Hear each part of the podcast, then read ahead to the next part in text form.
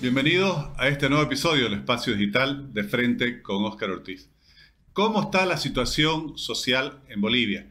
La Fundación Milenio, siempre muy conocida por sus investigaciones e informes, ha publicado un reporte al respecto. Conversaremos con quien ha coordinado este estudio, me refiero a Henry Oporto, quien es sociólogo y ensayista, director de la Fundación Milenio, autor de muchos libros, entre ellos cómo somos ensayos sobre el carácter nacional de los bolivianos. Henry, muchas gracias, como siempre, por acompañarnos en este espacio digital.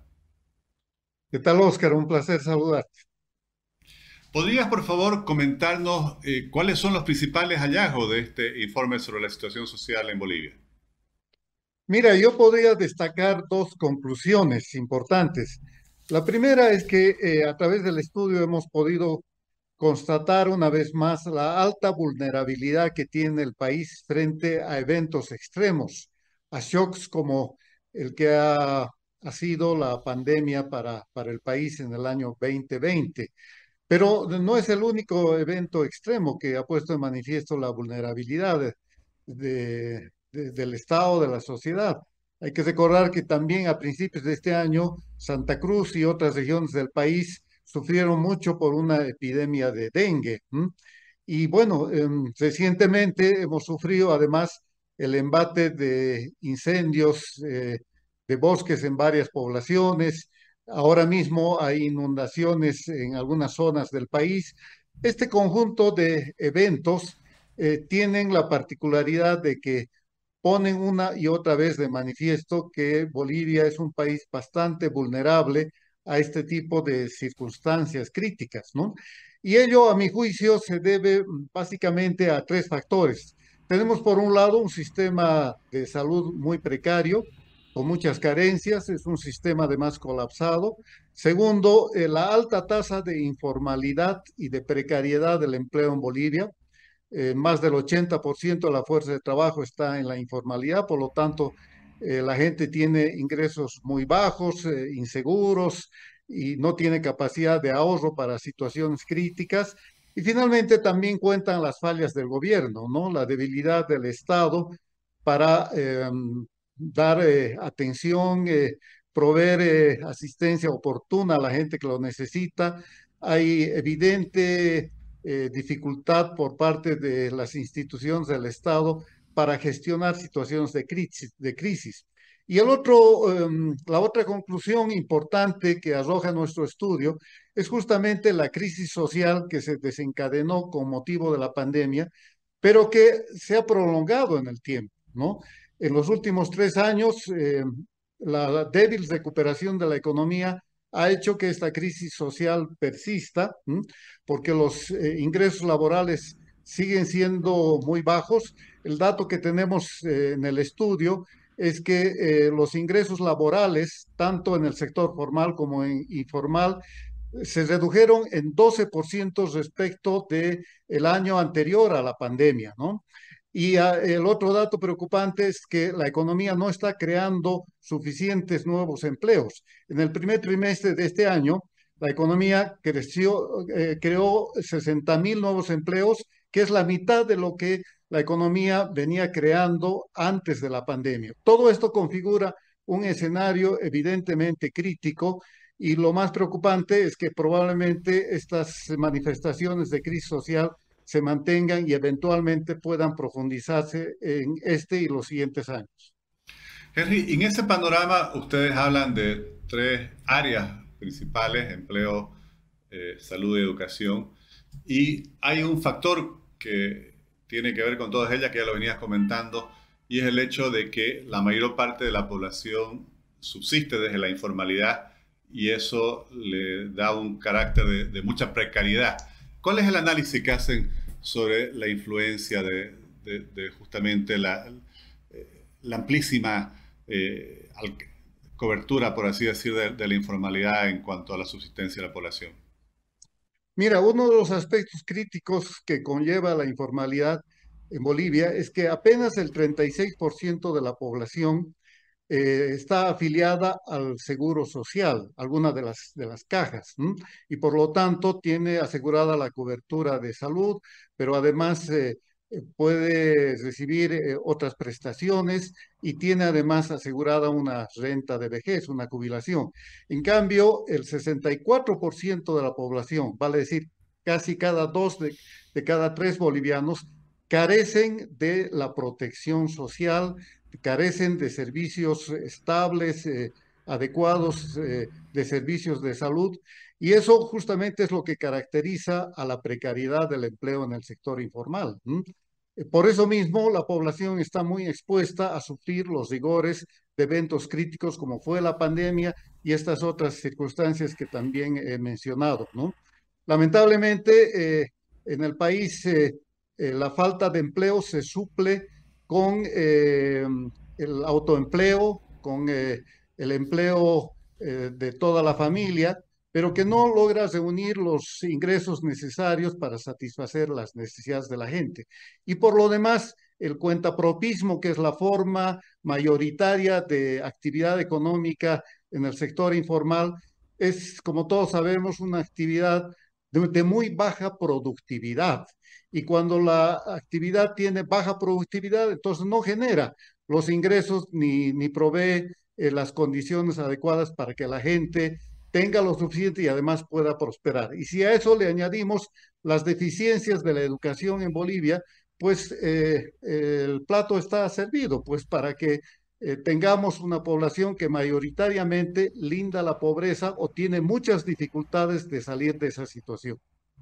Hablaba de educación y los otros dos eh, temas que, ustedes analizan justamente eh, las dificultades que tiene el país, tanto en su sistema educativo como en su sistema de salud. ¿Qué es lo que han encontrado en estas áreas? Bueno, en materia de educación lo que tenemos, Oscar, es verdaderamente una tragedia nacional.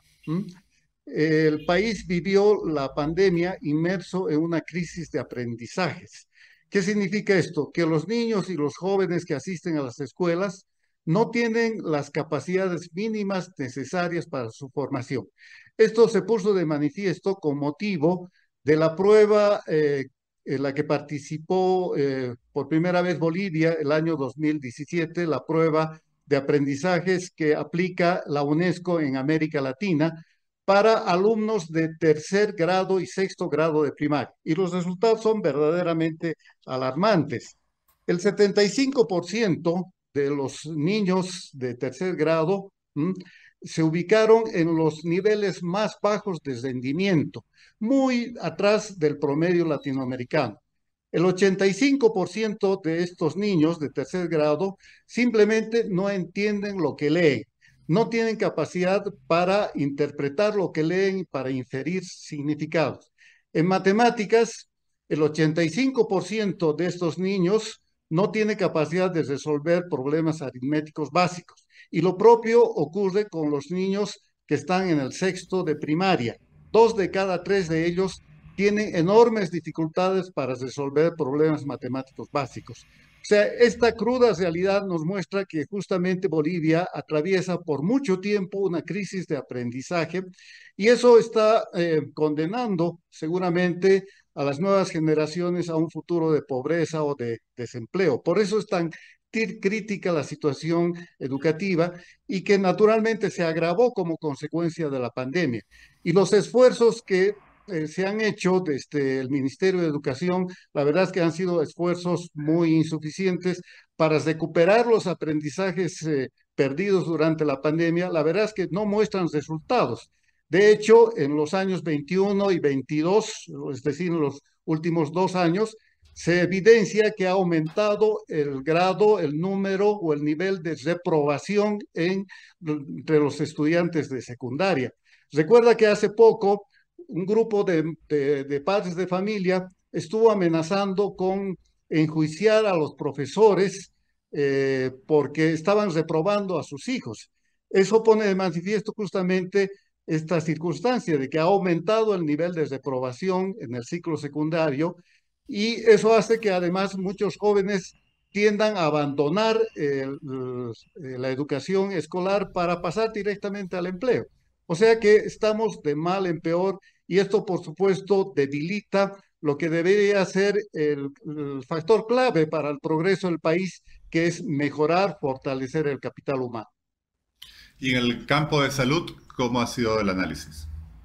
Bueno, lo dije antes, eh, lamentablemente tenemos un sistema de salud con enormes carencias, no solamente eh, de infraestructura, hospitales, equipamiento, laboratorios, etcétera, sino también eh, carencias muy grandes en recursos humanos. Faltan médicos, faltan enfermeras, falta personal especializado y esto eh, se ha puesto de manifiesto de manera muy dramática durante la pandemia, pero también eh, eh, se ha manifestado en otras circunstancias, ¿no? Tenemos un sistema de salud que no logra em, proveer de la atención debida a la población, no, no hay cobertura universal, la calidad de los servicios es, es muy mala, muy mala, y por eso mismo es que la población se siente enormemente desprotegida. El sistema único de salud que se creó hace, bueno, el año 2019 y que fue una de las apuestas grandes del gobierno, lamentablemente no muestra resultados eh, que pudieran justificar eh, haber dado este paso, ¿no? Hay demasiadas falencias en el sistema de salud, eh, está demasiado politizado, eh, todo el sistema público de salud y eso, por supuesto, afecta dramáticamente las condiciones eh, eh, sanitarias del país. Y si a eso le sumamos la insuficiencia de recursos, te doy un dato. Em, el, el, PIB per cápita en, en salud en Bolivia es de 480 dólares, ¿no? Eso está eso es, no es ni siquiera la mitad del PIB per cápita en salud en América Latina. O sea que tenemos insuficiencia en los recursos y en el financiamiento y además una muy mala utilización de esos recursos. Hay demasiada ineficiencia en el gasto administrativo y en el gasto en general de salud en Bolivia. Henry, y ustedes se caracterizan siempre en la Fundación Milenio por eh, no solo hacer los diagnósticos, sino también formular propuestas. ¿Cuáles son los principales planteamientos que tienen eh, después de haber encontrado todos estos indicadores? Bueno, yo pondría sobre todo énfasis en la necesidad de reformar el Estado. Em, todo este estudio que hemos hecho nos ha vuelto a verificar de que tenemos un Estado obeso, un Estado sobredimensionado, un Estado que hace demasiadas cosas y la mayor parte de ellas las hace mal. Además, utiliza muy discrecionalmente los recursos, ¿no? Hay demasiada ineficiencia en el Estado. O sea que si queremos mejorar la política social en Bolivia, tenemos que replantear el rol del Estado. Necesitamos un Estado más focalizado justamente en política social, en desarrollo social y eso hoy en día significa básicamente atender mejor los servicios de salud, de educación, que necesitan reformas urgentes. Eh, yo, yo siempre digo que la salud está en terapia intensiva y necesita una cirugía mayor. Y lo propio pasa con el sistema educativo. Entonces necesitamos un Estado que se concentre más en la atención, en las prestaciones sociales, en ampliar y mejorar la protección de la seguridad social y que deje de lado otras cosas que no la sabe hacer y en las cuales está demostrando enormes falencias. Estoy pensando, por ejemplo, en la enorme cantidad de empresas públicas que se han creado, la mayor parte de ellas deficitarias.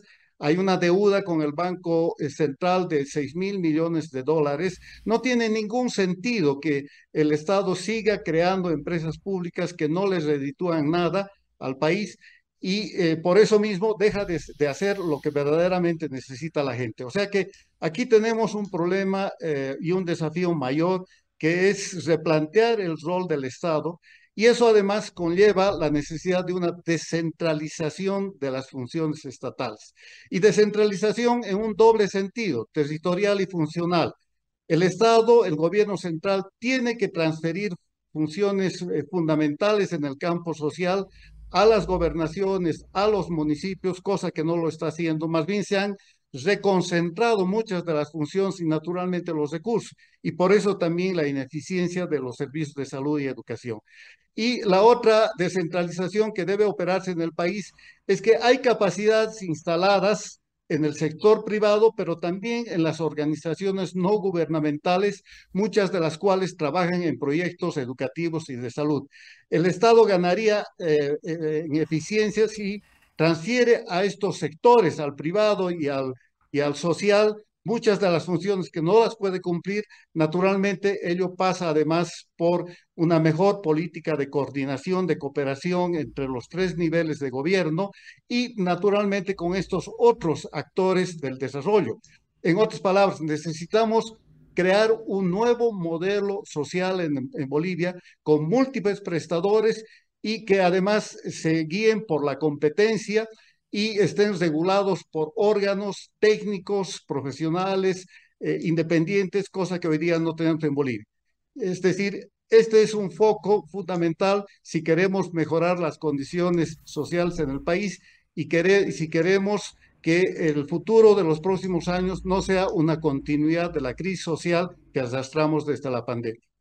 ¿Y cuáles serían los planteamientos frente al problema de la informalidad y la precariedad del empleo? ¿Cómo fomentar eh, una mayor creación de empleos formales?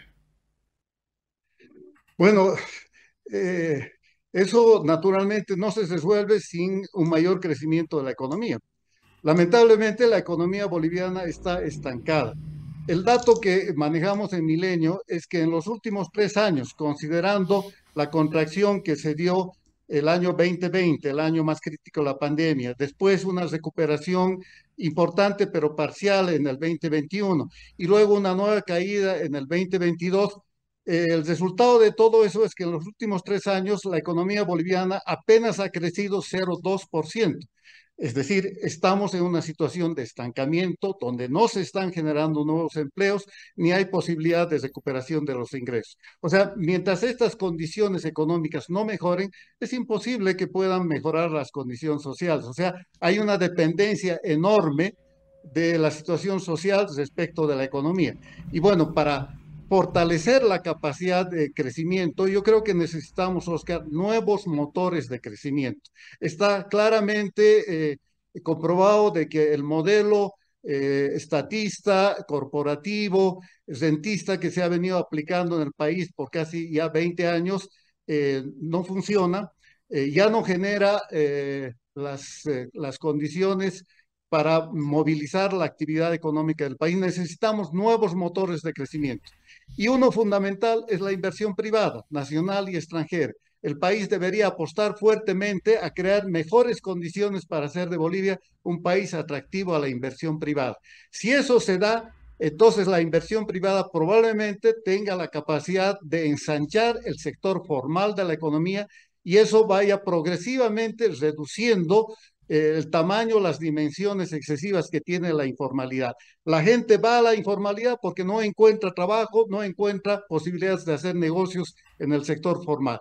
Y entre otras cosas, eso ocurre por falta de incentivos a la inversión. O sea que si queremos aplicar una receta para el crecimiento económico y por lo tanto para reducir la informalidad y mejorar las condiciones sociales, apostemos a la inversión privada justamente eso te iba a preguntar, porque entre los años 2006 y 2014 hubieron tasas de crecimiento económico altas, pero sin embargo no solo no disminuyó eh, la tasa de empleo informal, sino que pareciera que la informalidad desde el punto de vista del empleo creció.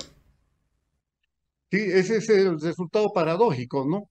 Em, durante esos años que mencionas, la, la verdad es que en el país vivimos... Eh, eh, una ilusión, ¿no? Pensamos de que el país finalmente, por su alta tasa de crecimiento en ese periodo, ¿no? Había ingresado en un proceso de, eh, de crecimiento y además de progreso social.